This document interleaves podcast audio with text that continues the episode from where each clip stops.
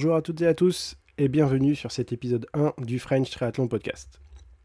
Si vous avez écouté l'épisode 0, vous savez à peu près qui je suis et je voulais absolument vous présenter mon collègue et mon deuxième hôte de ces futurs podcasts. Je voulais vous parler d'Antoine.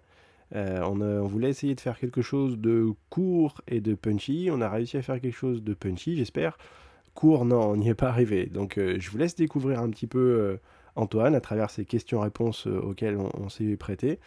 Et j'espère que ça va vous donner envie de nous suivre pour les prochains épisodes. Donc si c'est le cas, n'hésitez pas à aller noter l'appli, noter le podcast sur votre appli, à vous abonner bien sûr pour ne pas louper les prochains épisodes et à nous envoyer éventuellement vos envies via euh, la petite adresse mail que vous trouverez sur le podcast pour qu'on puisse euh, éventuellement faire des sujets avec euh, nos futurs invités sur ce qui vous intéresse. Voilà, bonne écoute, bon moment, éventuellement bon warm-up si c'est pas déjà fait ou en cours sur le, sur le home trainer ou en train de courir et à très très bientôt pour un prochain épisode.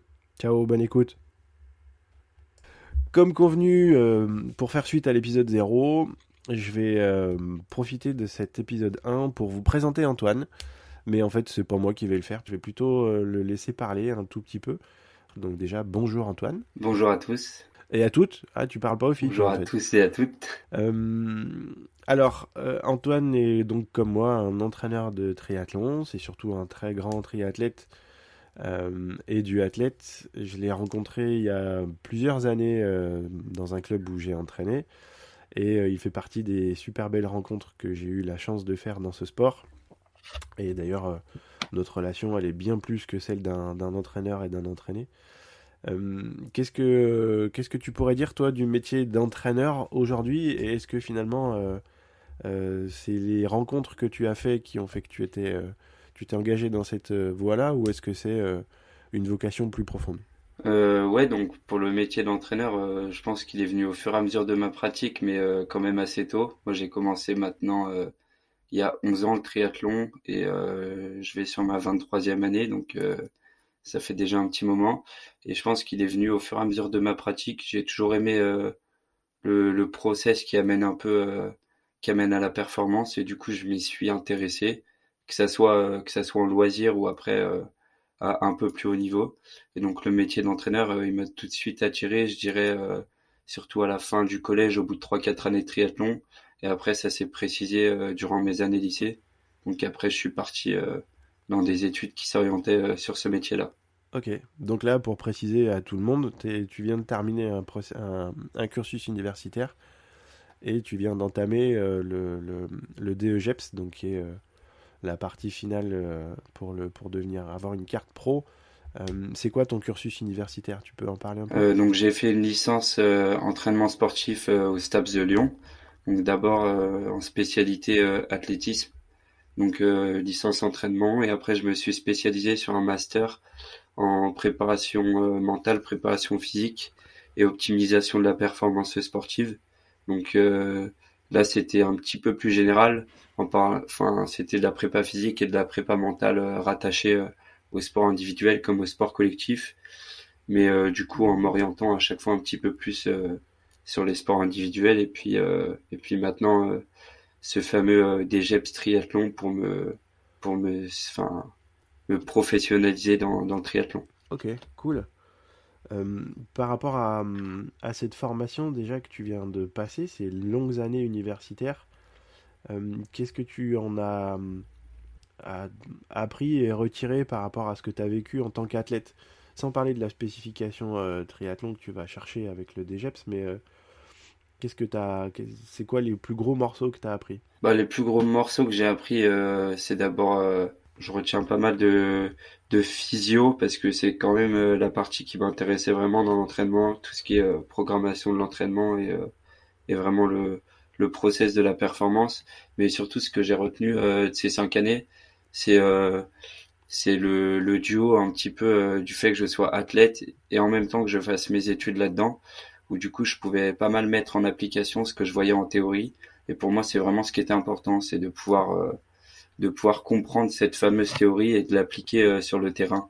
Parce que le côté scientifique en soi de base, c'est pas forcément celui qui m'intéresse le plus quand quand il est très théorique mais dès qu'on va le mettre en application sur le terrain et qu'on va un petit peu essayer de comprendre ce qui se passe, bah c'est tout de suite très intéressant et du coup c'était surtout ce lien entre le terrain et et, la théorie qui était intéressant pour moi. Excellent l'apport de la science et le fait de pouvoir zoomer ou dézoomer dessus. C'est super intéressant parce que entre le métier d'entraîneur et l'activité de coach, c'est vraiment ce qui, pour moi, fait la différence. Euh, et c'est, je suis vraiment très heureux de pouvoir en parler, euh, parler vraiment de rebondir là-dessus. Aujourd'hui, un coach, euh, allez, je, ne veux pas dénigrer, hein, c'est, pas ça, mais aujourd'hui, il y a des coachs qui vont suivre une formation en ligne de quelques, quelques heures.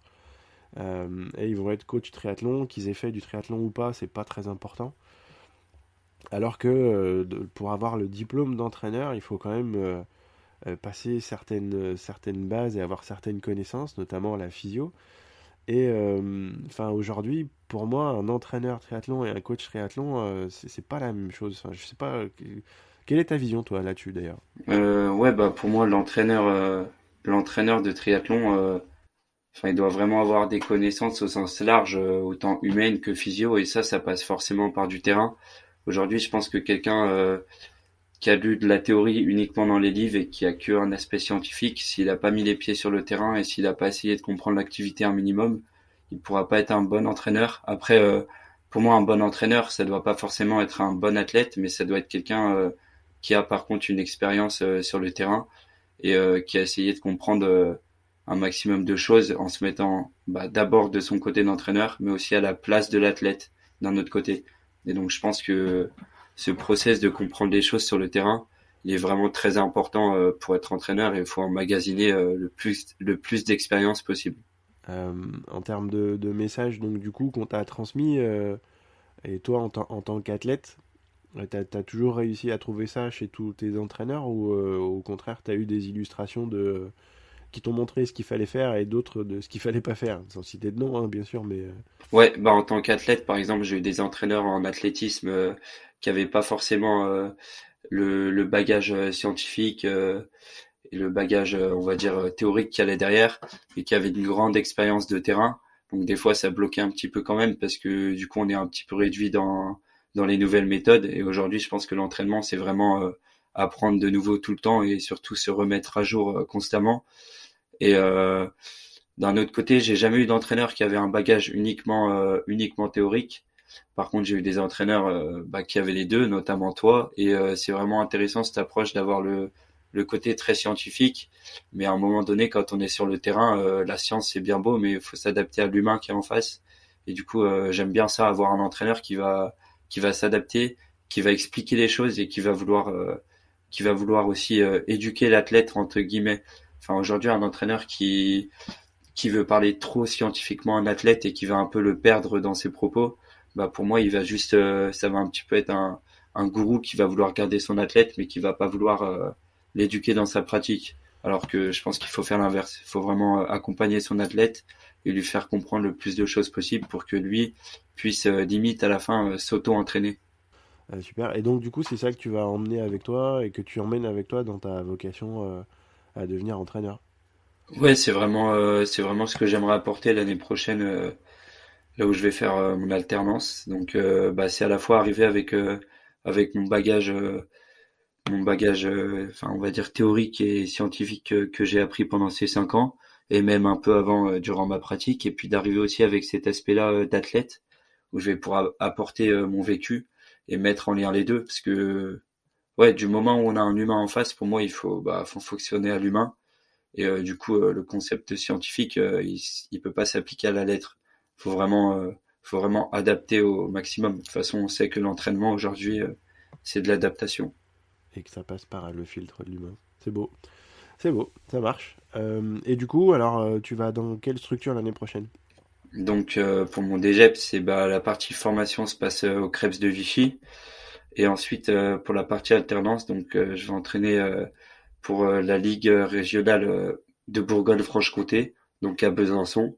Donc c'est sur c'est sur un pôle régional d'athlètes. Enfin, on l'appelle pôle, mais il n'a pas le il n'a pas la spécificité de pôle à part entière de la fédération, mais du coup il, il regroupe une vingtaine d'athlètes jeunes, donc entre, je dirais entre 16 et 22 ans, avec uh-huh. un niveau un haut niveau national et aussi euh, ben, un haut niveau euh, international euh, dans leur catégorie d'âge, avec une grosse dominante d'athlètes féminines. Un beau, un beau et vaste programme et puis un, un, super spot pour bien, bien démarrer la formation et, et mettre le pied, le pied dans le métier tout de suite.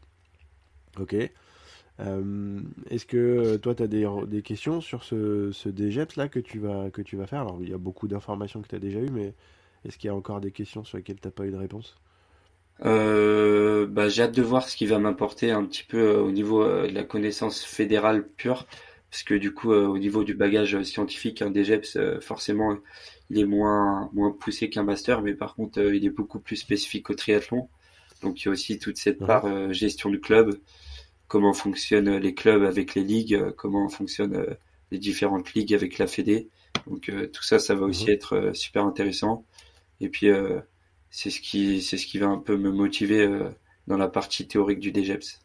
Euh, par rapport à, ton activité d'entraîneur, est-ce que demain tu vas te retrouver avec un public donc essentiellement féminin euh, des, as des appréhensions Tu t'es renseigné Comment comment tu penses que, enfin comment tu vas aborder la question? Parce que c'est, le public féminin est un public à part surtout chez les, jeunes. Est-ce que tu as déjà des idées? Est-ce que euh, on t'a déjà donné des conseils ou est-ce que tu attends vraiment la formation?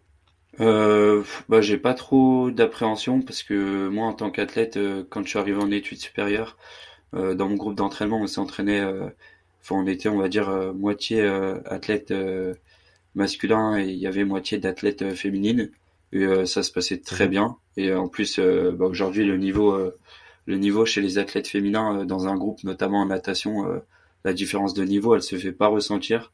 Donc euh, je pense que ça va être mhm. ça va être très intéressant. Ce qui va là où il y a peut-être un peu plus d'appréhension, ça va être sur le niveau du coup qui est très élevé et sur des filles qui sont parfois en, en concurrence sur les championnats. Et du coup, il y a cette émulation de groupe qui est, qui est très intéressante. Mais ça va être bah, justement de voir un petit peu cette gestion des différents caractères et des différents profils au sein de ce groupe et comment tout ça se goupille un petit peu à l'entraînement. Yeah. Alors ça c'est euh, c'est vraiment une grosse grosse richesse, mais c'est aussi quelque chose qui va être source euh, d'enseignement euh, incroyable. Avoir des athlètes qui percent, c'est génial, qui percent au niveau national et international, c'est le, graal de chaque, entraîneur. Maintenant, quand tu as la chance d'avoir ça dans le même groupe, ça peut, ça peut même être un petit peu compliqué, surtout quand c'est des filles qui sont en concurrence directe. Euh, et là, sur une période jeune où il va y avoir euh, certainement un petit peu euh, la personnalité qui va, qui va se développer avec les réactions qui seront différentes, ça, ça risque d'être une, une expérience qui va être très enrichissante, mais qui peut parfois, à mon avis, se transformer en bateau un peu mouvementé. Hein. Ouais, ouais, après, je pense que l'entraîneur actuel qui a, qui a monté ce groupe, donc Manuel Roux, a très bien, a très bien goupillé tout ça, parce que c'est des athlètes qu'il a depuis très jeune. Et donc, euh, je pense qu'il s'est joué un petit peu avec euh, avec les caractères de chacune, mais euh, justement, j'ai j'ai hâte de voir comment ça se passe et puis de voir cette cette fameuse émulation de groupe parce que aujourd'hui la densité et le niveau qui est atteint dans ce groupe, enfin, je pense qu'en France sur un groupe jeune, c'est du jamais vu. Donc, je pense qu'il y a, tu, il y a tu peux, quelque tu chose. Peux en parler un peu? Tu peux, tu peux, tu peux donner des deux trois, deux trois références, par exemple? Ouais. Alors, Bon, en, très gros résultat, euh, il y a Candice Deliso et euh, Ilona Adoum euh, qui ont fait championne d'Europe mixte en U23 cette année au championnat du monde. Ilona qui a mhm. fait vice-championne d'Europe aussi. après, au niveau national, on a aussi Charlotte Feff qui a eu des très bons résultats, notamment en duathlon. Au niveau du triathlon longue distance, on a Léna François Vallier qui, il me semble, quitte le groupe, mais qui a eu des très bons résultats parce qu'elle a fait euh, championne de France longue distance. Euh, il y a Titouan Chauvin aussi chez les garçons, qui est champion de France mhm. euh, junior. Donc il y a vraiment une, une diversité sur sur toutes les, les disciplines qui est, qui est assez incroyable, que ça soit en duathlon, en aquathlon, en triathlon, et surtout sur plusieurs distances différentes, sur plusieurs distances différentes, pardon. C'est ce que c'est ce que j'allais dire. C'est il y a beaucoup de courtes distances, il y a beaucoup de profils courte distance, normal pour les jeunes, mais tu vas avoir aussi besoin de toucher aux longues distances. Donc ça va être des gestions des gestions de profil et de, et de périodisation qui vont être un peu différentes quand même. Ouais, et puis ce qui est intéressant aussi dans un groupe comme celui-là, c'est que dès que ça concourt à l'international, du coup on est sur euh, sur du planif qui sort un petit peu du plan ordinaire où, euh, où on va préparer par exemple euh, juste les championnats de France jeunes et les grands prix français. Là, quand on va à l'international, la saison elle dure plus longtemps. Donc je pense que c'est vraiment mhm. intéressant sur la planification annuelle. Ok. Antoine, euh, Antoine l'entraîneur, donc euh, sur, un, sur un gros groupe euh, et résultat à suivre. Donc je te mets pas la pression, mais du coup tout le monde va pouvoir aller regarder ce qui se passe pendant ta formation et donc forcément sur, les, sur les années après. Donc ben bonne entrée en la matière pour toi. la pression est la pression est là, mais c'est une saine pression. Est-ce qu'on peut parler un peu de Antoine triathlète? Ouais, ouais, bah, pas de souci. si tu me répondais non, t'es viré, hein, de toute façon. Euh, comme ça, ça va pas aller. Euh, bah, dis-moi un petit peu euh, comment ça s'est passé pour toi cette année, du coup. en, bah, en tri, on, sait, donc pour que les, gens le sachent. Et puis en dû, c'est pas encore écrit, mais on, va pouvoir savoir ce qui va se passer très bientôt. Ouais, alors bah, cette année, c'était un peu la découverte pour moi du, un petit peu plus haut niveau national, parce que du coup j'ai mhm. changé de club après 11 ans euh, au club de Bourg, là où j'ai fait enfin, mes débuts. Donc j'ai rejoint le, le camp triathlon pour concourir en D1 duathlon, euh, donc qui est le premier niveau national, et euh, en triathlon en D2, donc qui est le deuxième niveau national. Donc bah forcément euh, mhm. changement de niveau, mais euh, très intéressant de par la densité, les expériences. Enfin c'est c'est complètement un autre monde que, que la D3. Donc c'était vraiment très intéressant de découvrir ce championnat euh, qui est, qui est par contre euh, assez relevé et très dur. Donc là, euh, ce week-end, il reste la finale du championnat français de, de, D1 en duathlon où on a cœur de, ah on a à cœur de bien faire avec l'équipe et puis on verra ce que ça va donner pour la saison prochaine. Vous en, vous en êtes où là au niveau du classement sur la D1 Alors là, on est un petit peu, on est un petit peu en fin de classement, donc on doit être, il me semble, première équipe non relégable ou alors euh, première équipe relégable. Donc euh, ce week-end, il n'y a pas droit à l'erreur et il faut remonter les places euh, pour pouvoir maintenir, maintenir notre équipe sur le championnat de D1. Va falloir tout arracher pour se sauver les fesses. C'est ça. Ouais. Alors, allez, petite question technico-technique, mais c'est le but de la manœuvre de ce podcast aussi. T'as des références euh, en tête là 400, 400 nages libres et euh, allez, on va dire 5000, 5000 euh, sur piste?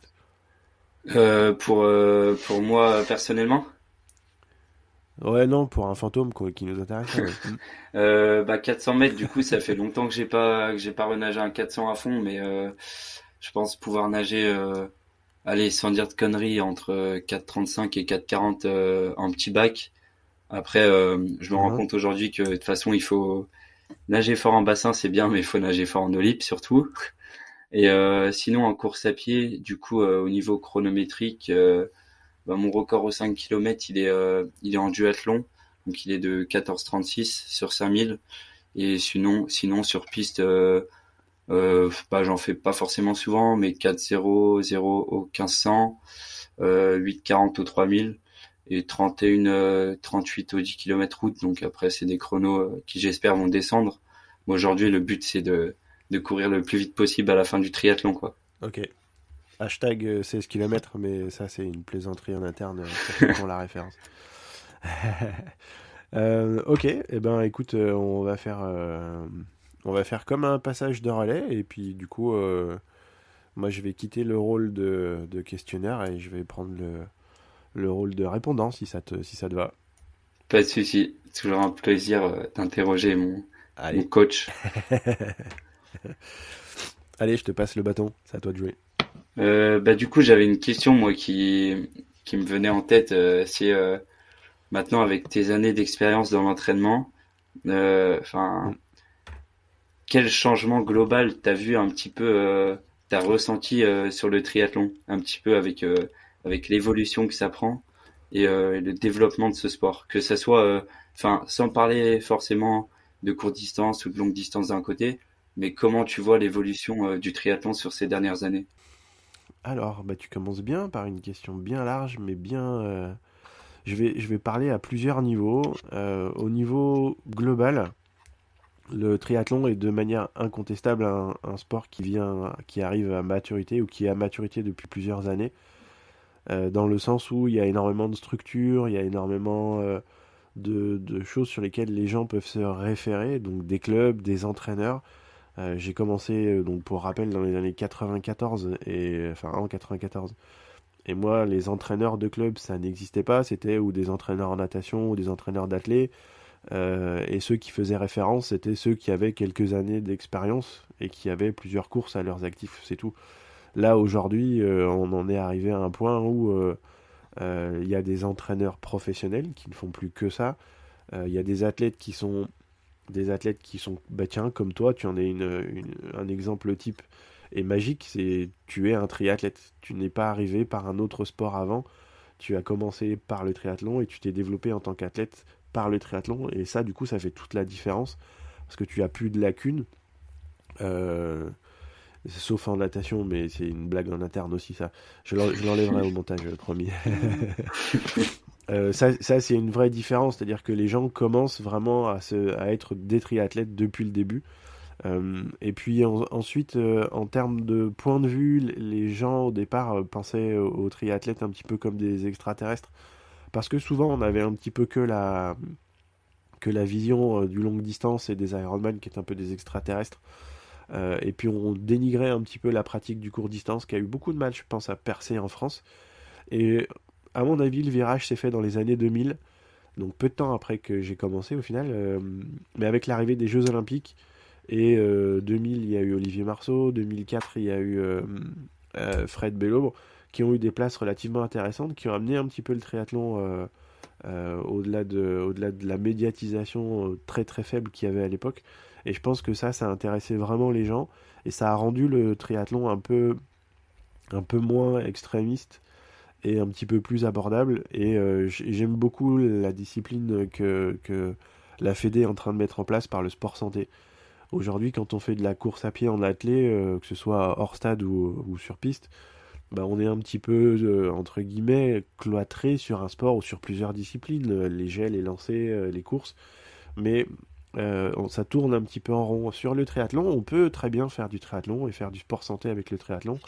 Et c'est vraiment une grosse, grosse pratique qui gagne à être connue. Ça, c'est, je pense, la dernière révolution en date que j'ai vue arriver il y a quelques années.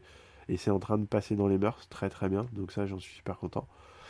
après, que dire de plus ben, je pense que le regard qu'on avait il y a quelques années, euh, les triathlètes, c'est des extraterrestres.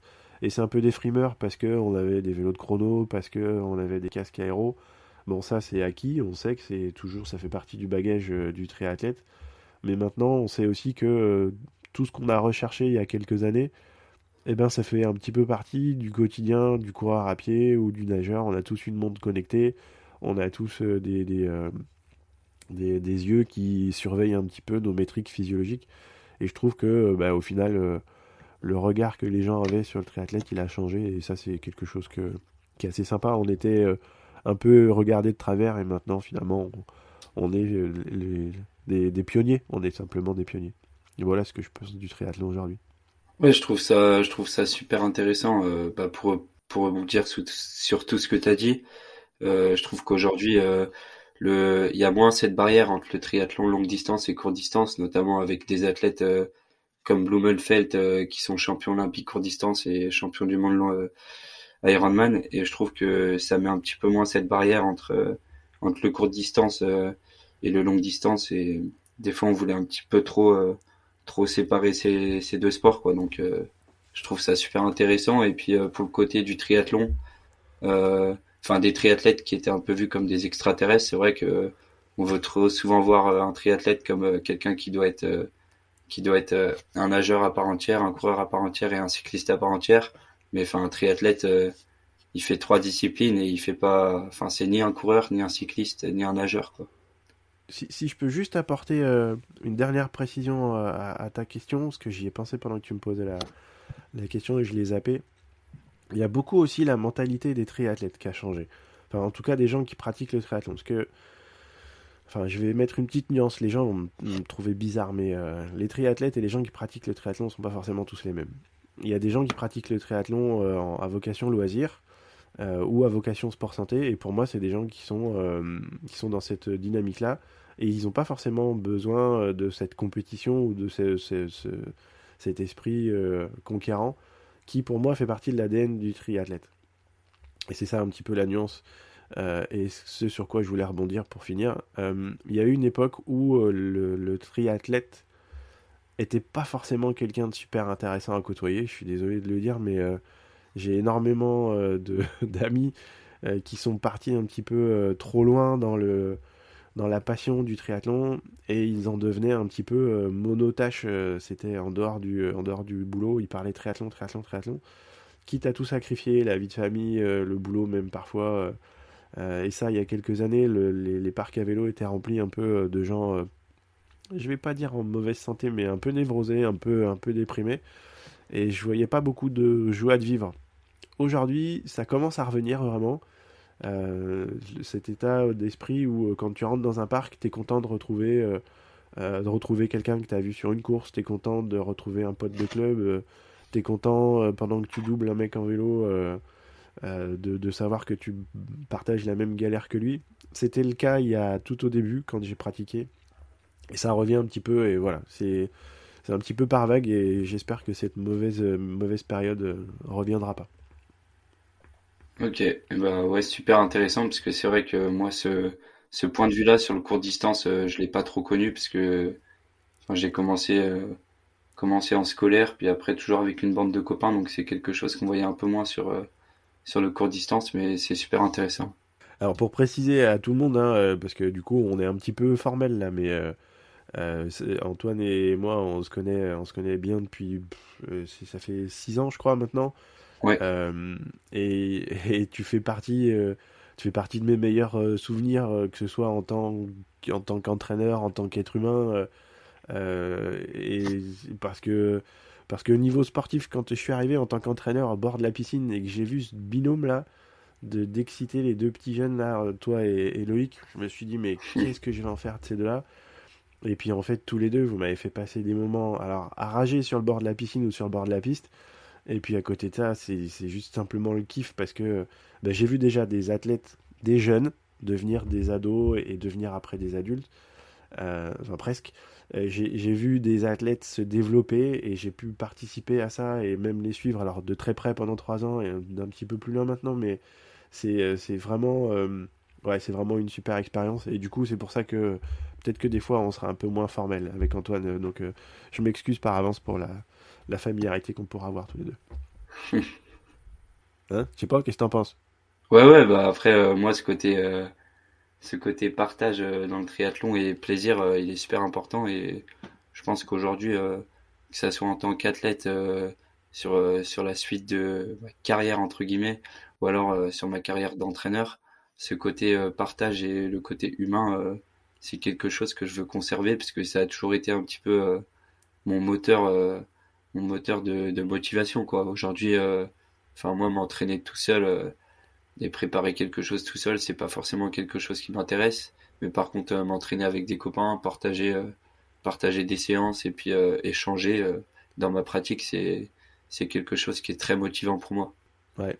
Et je pense que hum, ça c'est quelque chose aussi qui est à prendre en compte. Alors hum, moi je le vois beaucoup en tant qu'entraîneur à distance j'ai beaucoup affaire à des gens qui sont un peu sortis des groupes, qui sont sortis euh, des structures euh, fédérales. Euh, aller dans un club, ça impose des horaires, ça impose plein de choses. Et, et, par contre, du coup, quand on prend un coach, on se sort un peu de ça, mais on se retrouve un peu isolé. Et du coup, en termes de motivation, c'est vrai que ça, ça peut être compliqué. Donc là, je te rejoins complètement. Côté motivation, préparer quelque chose de seul, c'est un petit peu compliqué. Et par contre, quand on a la chance d'avoir un groupe et de pouvoir euh, profiter de ça, c'est juste un gain de motivation énorme. Alors euh, que ce soit un club ou que ce soit euh, n'importe un petit, une, espèce d'équipe, un team d'athlètes, ça c'est vraiment dans la pratique. à titre individuel, si vous sortez des clubs, pensez bien à vous trouver des compagnons d'entraînement pour que le jour où vous avez un peu le moral dans les chaussettes, ça vous puisse euh, vous mettre un petit coup de pied aux fesses et vous oblige à aller, euh, aller faire la séance qui va gagner. Et ça, c'est vraiment hyper important. Et puis, dans le temps, ça permet de, de partager plein de choses, d'aller un petit peu plus loin, de continuer un peu sur les séances. Donc là, vraiment, c'est effectivement, c'est un gros point plus. Partager, c'est bien et c'est vraiment une source de, de progrès de toute façon. Ouais, puis je pense qu'aujourd'hui, euh, même, euh, même un athlète qui aurait un coach euh, personnel, des fois, des fois c'est pas une séance qui, qui va tout changer. Alors, si des fois on a un collègue qui partageait une séance et qu'il faut modifier une série, c'est pas la fin du monde. Et derrière, je pense que l'aspect social et, et l'apport de d'un entraînement partagé, il va être, il va apporter un gros bénéfice à long terme. Primordial. Je suis complètement d'accord. Je suis complètement d'accord. Allez, je t'écoute pour la question suivante. Euh, bah, question suivante, c'est, euh, c'était peut-être euh, un petit peu plus, un petit peu plus scientifique. C'est à quel point, à quel point aujourd'hui, toi, tu, tu te, tu te sers de la science dans, dans la programmation d'entraînement? Enfin, est-ce que tu aimes bien travailler un petit peu quand même beaucoup ressenti et euh, sur euh, par exemple sur deux athlètes différents est-ce que tu vas appliquer une même une même méthode d'entraînement? Ou alors tu vas un petit peu suivre des fois euh, ton feeling et sortir de ce côté purement scientifique de sortir un petit peu des watts des seuils enfin quelle part tu fais entre la sensation et le et le scientifique? Ah génial génial alors, euh, ben pour répondre à cette question-là, il faut déjà euh, que j'explique un petit peu ma méthode. Euh, et donc cette méthode-là qui se base, bah, enfin pour toi ça va être de la re, re, redite, hein, mais moi je me base pour étudier un athlète, je me base sur trois plans. J'étudie le côté physiologique, donc c'est celui qui se mesure, que tu, je pense que tu nommes côté scientifique. Donc c'est les VO2 max, les seuils, les watts et ainsi de suite mais c'est pas tout. Et donc ça, ça va, c'est quelque chose que je voulais euh, après euh, échanger sur un autre épisode, donc euh, je le mettrai en lien quand ce sera le cas. la relation entre VO2 et PMA ou VMA, souvent elle est un petit peu étrange pour les gens, mais pour moi, le, VO2 et la VMA sont deux choses qui sont complètement décorées, et ça vient donc sur la, deuxième facette. la deuxième facette, c'est le côté musculaire gens, d'un athlète. parce que un athlète qui a été inactif pendant 20 ans, qui a été très jeune très sportif et puis un athlète qui euh, a été très très sportif pendant, toute, sa, toute sa vie, ils n'ont pas forcément le même système musculaire. Ils ont peut-être la même VO2 max à la fin, mais ils n'ont pas le même système musculaire. Et euh, donc ça, c'est des choses qui sont vraiment à prendre en compte. Et puis le troisième plan, c'est le plan technique. Euh, et donc ces trois dimensions-là font que bah, c'est difficile parfois de mesurer de manière quantifiable, de manière précise, euh, quels sont les progrès qu'on fait un athlète. Si on fait faire un, test VMA, alors tiens, je vais rebondir sur ce que je viens de dire, si on fait faire un test de VMA au même athlète, à un même athlète, à deux mois d'intervalle, euh, et qu'il a progressé. Et il a progressé sur quel plan euh, Oui, alors il est passé, je dis n'importe quoi, hein, je vais dire, il est passé 19,5 à 20 km/h. Ok, très bien. Mais quel est le point sur lequel il a progressé? Est-ce que c'est un plan, plan physio? Est-ce que c'est juste simplement sa VO2 max qui a été développée? J'ai un gros gros doute là-dessus en deux mois qu'on ait fait progresser et prendre pris des points. Est-ce que c'est sur le plan musculaire? Certainement. Est-ce que c'est sur le plan technique? Euh, Et c'est là où euh, moi je me sers un petit peu plus. Donc du coup, à distance, c'est pas, je vais pas appeler ça du feeling, mais c'est des métriques. Euh, donc comment je me sers de la science Je m'en sers comme d'un outil, comme d'un filtre, mais je ne reste pas stricto sensu à, à des repères. Tiens, j'ai progressé sur sa VMA, eh ben du coup je vais pouvoir appliquer des filtres euh, des pourcentages euh, parce qu'il a progressé en VMA du coup euh, il va courir plus vite sur ses 10 et il va pouvoir encaisser plus. C'est un tout petit peu plus complexe que ça. Et du coup, je pense que c'est la grosse différence, en tout cas, sur l'apport des nombreux paramètres qui peuvent être faits aujourd'hui avec tous les appareils connectés.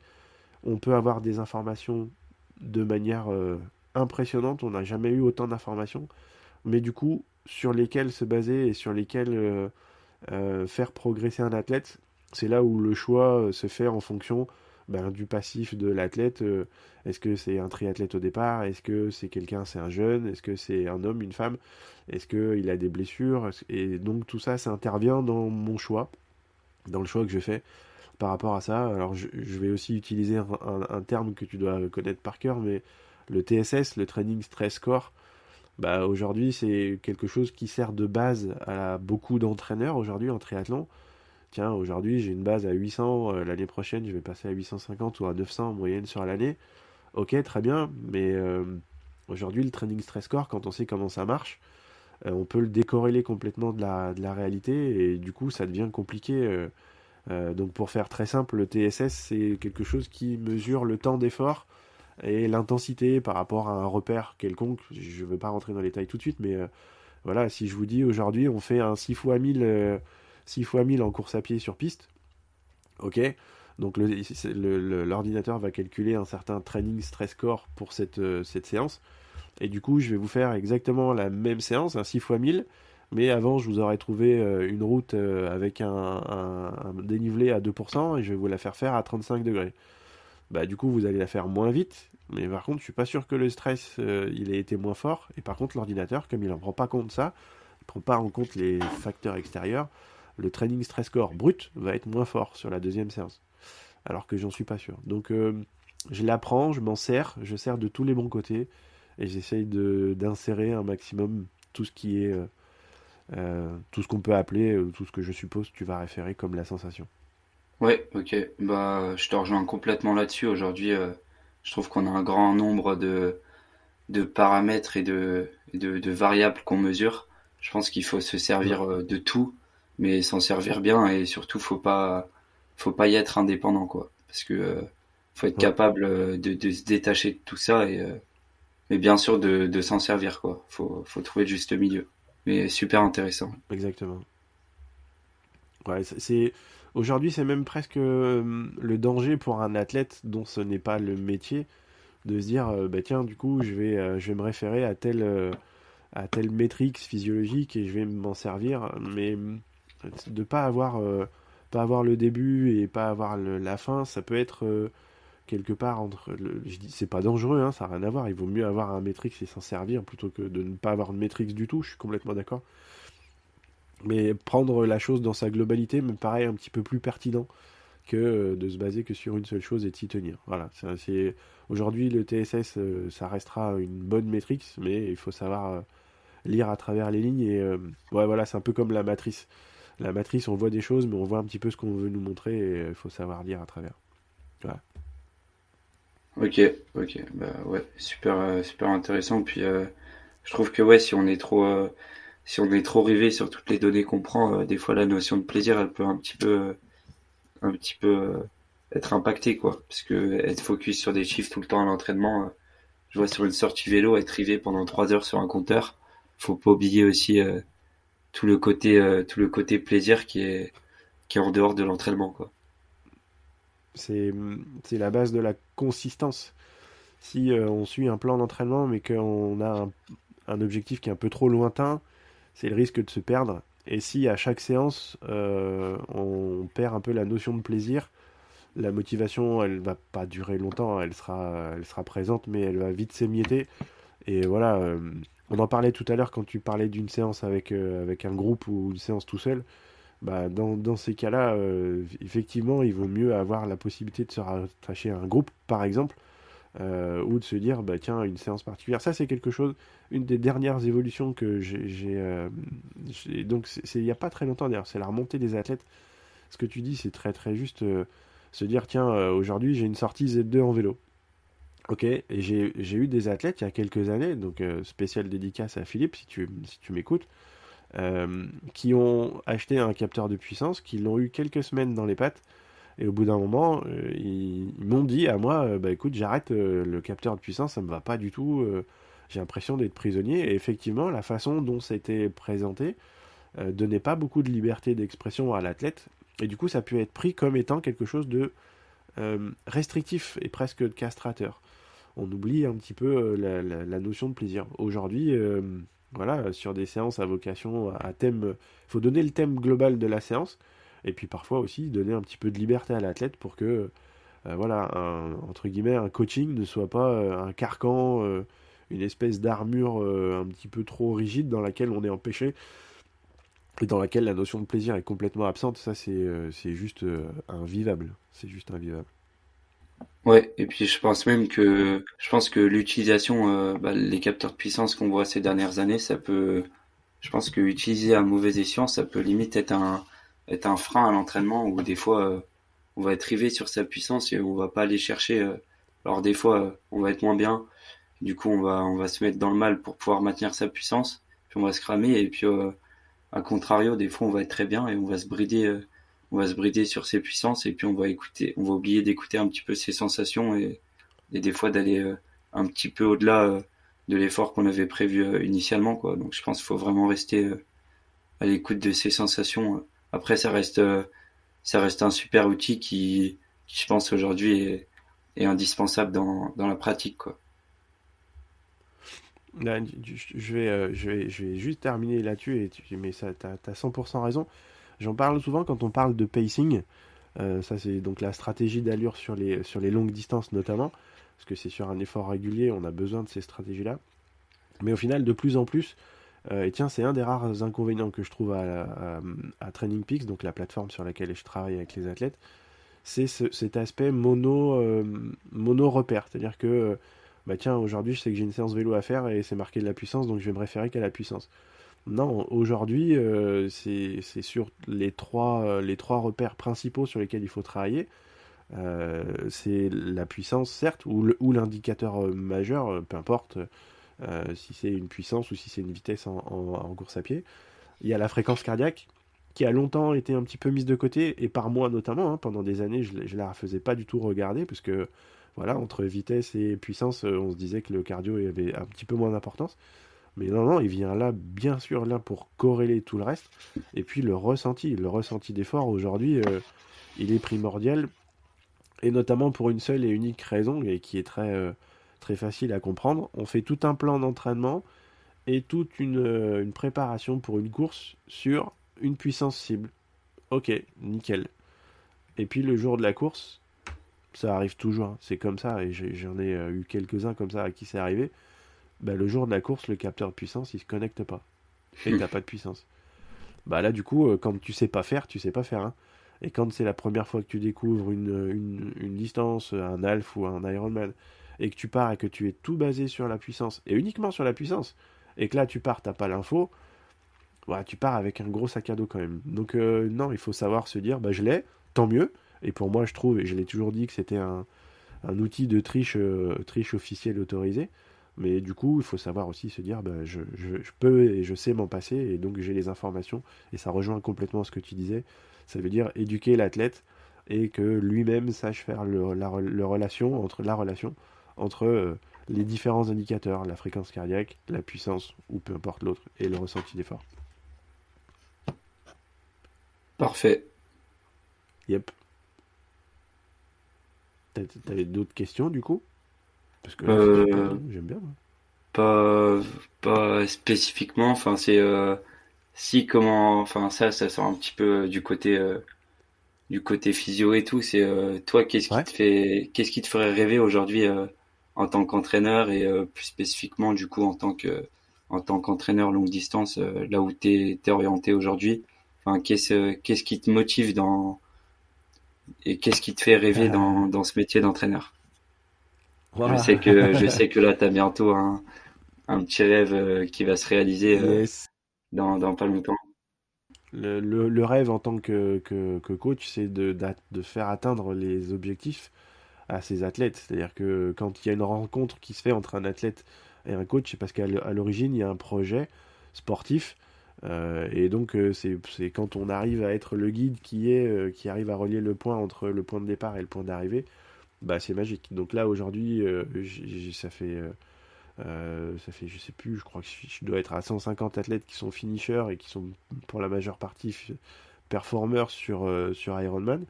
Par contre, il y en a un qui s'est qualifié au mois de juillet et donc du coup qui va partir. J'ai la chance de partir avec lui et donc je vais pouvoir assister à la course à Kona qui va avoir lieu pour la première fois depuis trois ans. Il va y avoir deux courses il va y avoir les extraterrestres que tu as cités, donc ça c'est un bel objectif. Maintenant, qu'est-ce qui va me faire rêver encore plus euh, en tant qu'entraîneur? Alors, je t'avoue que pour moi, les athlètes sont des sources d'inspiration sans fin. Alors j'avais déjà des exemples avec vous deux là, entre toi et Loïc, vous, vous, étiez un puissant fin pour faire des, des idioties, mais j'ai des athlètes qui sont pas mal non plus dans leur, dans leur genre. Euh, notamment, je pense à une spéciale dédicace à Amélie, si tu m'écoutes. Euh, Amélie, c'est une, petite demoiselle que j'ai connue. Euh, elle faisait du triathlon, elle voulait faire un half. Elle voulait faire un half, elle a fait son half, elle en avait déjà fait un, mais elle voulait être encadrée. Puis après, elle voulait se lancer sur de l'ultra en vélo. Et donc, je me suis servi de la préparation croisée triathlon pour lui faire, lui faire préparer ça. Sauf que, ben voilà, on est passé de 300 km à 500, à 1000. Du coup, j'ai mis un petit peu le pied dedans, j'ai participé moi en tant qu'athlète. J'ai rencontré des gens, j'ai des gens qui m'ont contacté, je les ai préparés. Et là, on en est à 2006, donc euh, du coup, dans les dans les préparer les athlètes pour aller faire des défis, euh, ne, me prenez surtout pas mal, mais dans les défis toujours un peu extrêmes. Mais ça, c'est vraiment ce qui me fait rêver. Maintenant, aujourd'hui, quand un athlète, quel que soit son passé sportif, vient me voir en me disant euh, je veux faire un Alf ou un Ironman et que ce soit pour la découverte ou pour la performance, je pense avoir beaucoup de clés à apporter et ça quel que soit le profil et quelle que soit l'épreuve. Même pour des, épreuves euh, dites extrêmes, le Northman ou des choses comme ça, il y a plein de choses que, sur lesquelles j'arrive à trouver les solutions pour les athlètes. Mais maintenant, euh, il y a toute une sorte de, de petites courses comme ça euh, qui sortent un peu de l'extraordinaire. Là, il y a eu le Naturman Var Explorer qui a eu lieu le week-end dernier, par exemple. Je sais pas si tu avais entendu parler de ça. Le oui, un petit peu, ouais. Un petit peu. Tu m'en avais parlé, Le Naturman Var Explorer, c'était euh, globalement, je vais le résumer comme ça, trois halfs où on, alternait natation, vélo de route et VTT ou le tout en gravel et trail. Et on faisait ça trois fois sur des distances de half. Peu de choses près, puisqu'il y avait 360 km à faire en solo. Donc ça, c'est des, euh, c'est toujours des sports enchaînés, c'est toujours des défis avec euh, de l'ultra endurance, mais c'est à chaque fois avec des petits éléments inconnus qui arrivent et qui sont euh, insérés là-dessus. Donc euh, je, fais, je salue Erika Mathéis, qui est quelqu'un que j'apprécie énormément, qui est, je ne veux pas dire un ami, mais que je connais, je connais un petit peu et qui est vraiment un génie. Il avait mis au point cette épreuve-là au départ pour, pour prendre place pendant la pandémie euh, du, euh, du, Natureman, son épreuve Natureman qui a lieu tous les ans en fin de saison à, aux salles sur Verdon. C'est une des plus belles épreuves de France. C'est la fête de fin d'année en France. faut vraiment y aller, faut vraiment le faire si on arrive à avoir un dossard. Et, euh, il a eu, il l'idée de faire ça. Et je pense qu'il a eu, il a eu un marabout qui s'est mis après lui parce que du coup, ça a été reporté X fois d'une année. Après, il y a eu le préfet qui s'est mis à 24 heures près. Ils n'ont pas eu, pas eu l'autorisation pour la faire. Mais je pense que ce type d'épreuve va avoir euh, l'intérêt du triathlète, euh, en tout cas le triathlète longue distance, parce que le format half et le format Ironman, labellisé Ironman, on va dire, l'usine, je pense va prendre un petit plomb dans l'aile euh, quand la, pratique va se, relancer, pour les pratiques américaines, pour tout un tas de choses, dont ce qui se passe pour Kona, on y reviendra un petit peu plus tard. Donc je pense que les épreuves, les vraies épreuves, où les athlètes retrouvent l'esprit de défi vont retrouver un regain d'intérêt comme a eu lieu l'arrivée du triathlon dans le monde du sport. Et je pense que ça va être euh, une grosse, euh, une grosse source d'intérêt pour les entraîneurs comme moi qui sont euh, avides de connaissances et de découvertes. Donc j'espère pouvoir accompagner plein d'athlètes qui vont pouvoir faire ce genre d'épreuve. Ok, et bah, super intéressant. Et puis ouais, je pense que ce sport il a encore un bel avenir et puis il va se développer sur, sur plein de, points différents. Exactement, tu as tout compris. Bah, c'est génial, c'est génial. On, euh, on s'arrête là? Yes. C'est exactement ce que je pensais. Et puis du coup, je, voulais faire un format court, mais on est déjà à 45 minutes à peu près. Donc euh, du coup, bah, merci beaucoup Antoine. C'est euh, super d'avoir pu découvrir que euh, tu avais des super belles questions à poser et j'ai hâte de découvrir les nouveaux épisodes avec toi. Merci à toi euh, Mika et puis euh, ouais, on se retrouve on se retrouve dans d'autres épisodes pour aborder plein de sujets différents. Exact. Merci beaucoup et entraînez-vous bien et à très très bientôt. Ciao ciao.